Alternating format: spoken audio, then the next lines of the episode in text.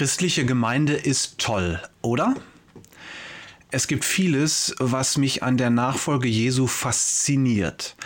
Eins davon ist der Gedanke, dass seine Gemeinde sich über Zeiten und Grenzen hinweg erstreckt. Die Gemeinde Jesu besteht nicht nur aus allen Ortsgemeinden, die es auf der ganzen Welt gibt, nein, sie umfasst alle Gemeinden, die seit Pfingsten bestanden haben, bestehen oder noch entstehen werden.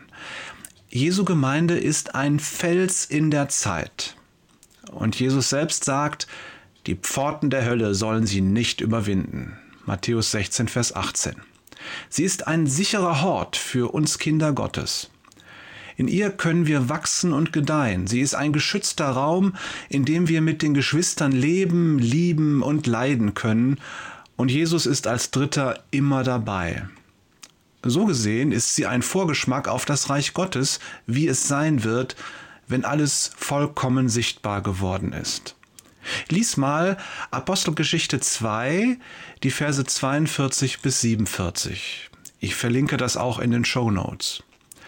Dieser Abschnitt trägt in der neuen Genfer Übersetzung die Überschrift Leben und Zusammenhalt der ersten Christen. Was für eine tolle Zeit war das. Die Beschreibung dieser Urgemeinde liest sich wie ein Traum und manchmal denke ich bei mir, so möchte ich auch leben. Warum ist meine Gemeinde nicht so? Vielleicht stellst du dir mitunter dieselbe Frage und spürst dabei dieselbe Traurigkeit. Ich kann die Frage nicht beantworten. Antworten habe ich zwar einige, aber ob sie uns weiterbringen, das wage ich zu bezweifeln. Zu schnell ist man in solchen Dingen mit dem Offensichtlichen bei der Hand. Die Realität und die weltlichen Umstände haben uns fest im Griff.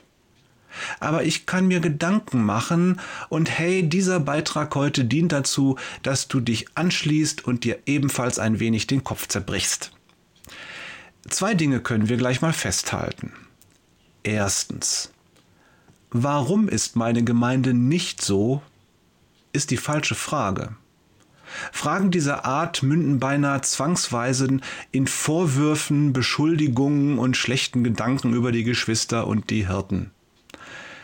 Eine bessere Frage wäre, warum lebe und handle ich nicht so wie ein Mitglied dieser Urgemeinde? Tust du's? Plötzlich liegt der Fokus auf mir. Und das verändert alles, nicht wahr? Ich kann nicht auf andere zeigen. Ich muss auch auf mich selbst schauen. Wenn etwas das Christentum von anderen Religionen oder Lehren unterscheidet, dann ist es doch immer wieder die Feststellung, jeder einzelne von uns wird höchst persönlich vor Jesus stehen. Und es wird immer um die Frage gehen, welche Beziehung ich selbst zu ihm, zu Jesus habe. Keiner von uns kann sich hinter anderen verstecken. Keiner von uns kann auf die anderen zeigen. Und keiner von uns kann sagen, ich hätte ja, oder wenn dieses oder jenes oder anderes gewesen wäre, dann. Jesus sagte zu ihnen, Kommt, folge mir nach, Matthäus 4, Vers 19. Und das tust du oder du lässt es sein. Zweitens, die Bibel gibt uns gleich im ersten Vers dieses Abschnitts einen mehr als deutlichen Wink mit dem Zaunpfahl, worauf es tatsächlich ankommt. Vier Dinge sind es, die das Zusammenleben in der Urgemeinde maßgeblich geprägt haben. Vielleicht könnte man auch sagen, die es überhaupt erst möglich gemacht haben. Doch Genauer schauen wir uns das morgen an.